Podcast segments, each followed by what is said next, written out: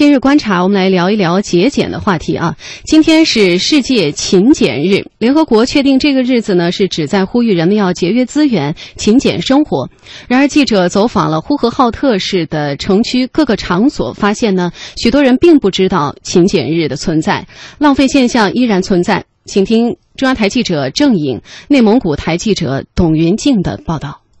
记者在呼和浩特火车站、新华广场、海亮广场、维多利中心等人流量大的公共场所，随即询问市民是否知道今天是世界勤俭日。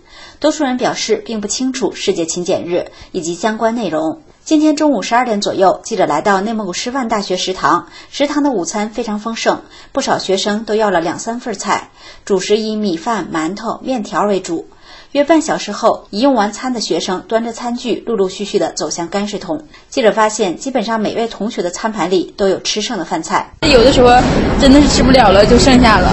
在内蒙古大学食堂，浪费现象同样存在。在食堂设立的专门餐具回收处，记者看到工作人员不停地往干食桶里倒剩菜剩饭，不到半小时，干食桶就装得满满的。说起每天的剩饭剩菜，正在收集餐具的赵大爷最有感触。别咱们剩下到哪儿了？一天半桶。在呼和浩特一家川菜馆，记者发现两位顾客点了四种饭菜，离开时每个盘里都有较多剩余。餐厅经理说，虽然提供免费打包服务，但打包的顾客并不多。市民张先生打包也确实不好意思，这即便打包回去，不愿意吃这剩饭了。再说了，请人吃饭打包也不好意思吧，让朋友看见也不太好。市民王女士。现在咱们这个就是出去吃饭浪费粮食，确实是现象太普遍了。实际上，从身边小事做起，从自己做起吧。呃，真正的就是能珍惜粮食，节约粮食。嗯，我们希望我们这么大国家，人能够养成这种良好的这个习惯和意识吧。嗯，这样的话，我们的粮食才能真正的就是造福更多的这个百姓。随后，记者来到城区商场和娱乐场所，发现这些地方的水电浪费情况比较严重。多数商场为了营造好的购物环境或展示商品，电器几乎都开着，电视放着同样的画面；而娱乐场所水浪费较严重。在一家网吧，上网的人在洗手间洗手时没关水龙头，水一直在流。国家二级心理咨询师郝秀娟称，不知道勤俭日或不知道各种浪费行为的存在，是因为缺乏勤俭心理。如何培养勤俭心理？郝秀娟称，第一是从小培养勤俭习惯，如在学习上让孩子爱惜学习用具不浪费，在生活上节约用水、随手关灯、爱护衣物等。郝秀娟说，如何培养孩子的勤俭心理？国外的一些例子可以借鉴。比如在日本，许多学生利用课余时间在饭店端盘子、洗碗，在商店售货或做保姆、家教等，自己挣钱交学费。在美国，七八岁的孩子可以出售他们玩过的玩具挣零花钱，孩子们对通过自己的努力赚来的零花钱能够加倍珍惜。其实节俭本来就应该无处不在。那么在走访中发现呢，除了不浪费食物、不浪费水电这些我们随时随地应该做的，市民们对于勤俭节约、变废为宝也有很多奇思妙想，并且付诸在行动中。我们来听安徽台记者的报道。小朋友们，今天老师拿一个你们平时不用的瓶子，给你们做一个好玩的东西。名字叫做吃小鱼。在铜陵市潼关区托莱多幼儿园，幼教老师正在指导小朋友们制作一种简单而有趣的玩具。制作的原材料用的都是一些废旧的饮料瓶、破布条等。玩着自己亲手制作的小玩具，孩子们感到很开心。小朋友郑志成，老师让我们用废瓶做的玩具非常好玩，我们非常喜欢。幼教老师贾玲丽，让孩子感受到我们生活中所有的废旧物品都可以用我们的小脑筋动起来，制造一些我们能玩的东西啊，感兴趣的东西啊，都可以。玩具不一定是要买的，这样孩子自己又动脑筋了，然后他自己会非常有成就感。在这家幼儿园各个班级门前的走廊里，记者看到很多造型各异、色彩鲜明的玩具和体育器材，都是用废品制作而成的。这些原本普普通通的油桶、鞋盒子、纸箱子、牛奶罐，经过师生们巧手装扮后，变得既充满童趣又具有实用性。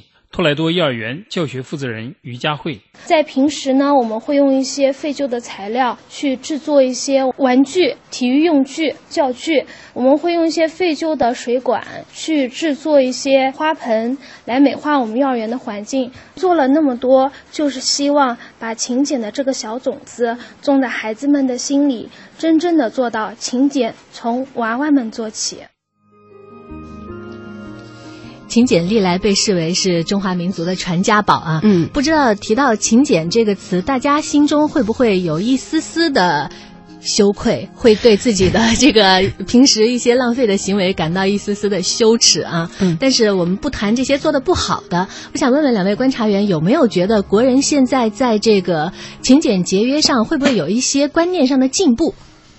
呃，我觉得这种观念上的进步是实实在在存在。其实走了两个阶段，比如像我们这一代人从小受的这个勤俭节约这种教育，应该我印象中是足以受益终身的。嗯，从小这种教育，所以说呢，从这个保护环境啊，或者是勤俭节约方面，不管是用电用水，我个人做认为我平时应该说是做的很好的。嗯，因为什么是从那个时代走过来的，知道中国的国情，人多地少，不管什么时代和任何一个国家去比，基本上来讲，我们这种资源就是人均占有的非常非常的少。嗯，对于中国来讲，如果说在利用资源方面你不节约，没有一个勤俭的观念，可以这么讲，国家很难发展起来，个人也很难富裕起来。所以说这个观念却有。然后到某一个阶段呢，就是中国这个发展的特别快的时候，大家发现呢，突然某一个阶段大手大脚。但是我觉得现在又到了一个比较好的时候，为什么呢？就是说现在这种勤俭节约，它已经不是说你富与不富的问题，就是说，比如说你富了，好像就可以大手大脚。现在不是这样，因为现在观念变了，就是不管你有钱没钱，这是一种怎么说呢？这种观念，对吧？就是节约资源，包括保护环境等等。因此，当这种观念成为了一种主流，对于每个人这种工作生活影响很大的时候，其实你就发现了，呃，在这方面，比如说某呃以前，你劝你周围的这个某位同事，比如说节约用水用电的时候，可能会有观念上的冲突，他会觉得说这是我个人一个习惯的问题，你管我干嘛？但现在来讲，不用你去说，因为这样的一个观念在社会上，说实话已经成了一个潮流。自己这种举动会觉得很不和谐。哎，对，他会觉得很不和谐。就是说，这种教育不见得说你直接指出来，媒体呀、包括方方面面，其实它都在变化。所以说，你会发现，周围再有你觉得看着不舒服的这种人或者事，其实还是在变少的。嗯，呃，还有一分钟的时间留给朱旭老师，也来谈一谈勤俭节约。嗯，对我们说到勤俭节约的时候，呃，有些年轻的朋友说会不会觉得特别的古板哈？但事实上，我最近在一些大学跟学生交流的时候，我遇到很多这些九零后的同学，他们平常在呃学校里面就是非常注意节俭，嗯、然后他们会有很多的办法。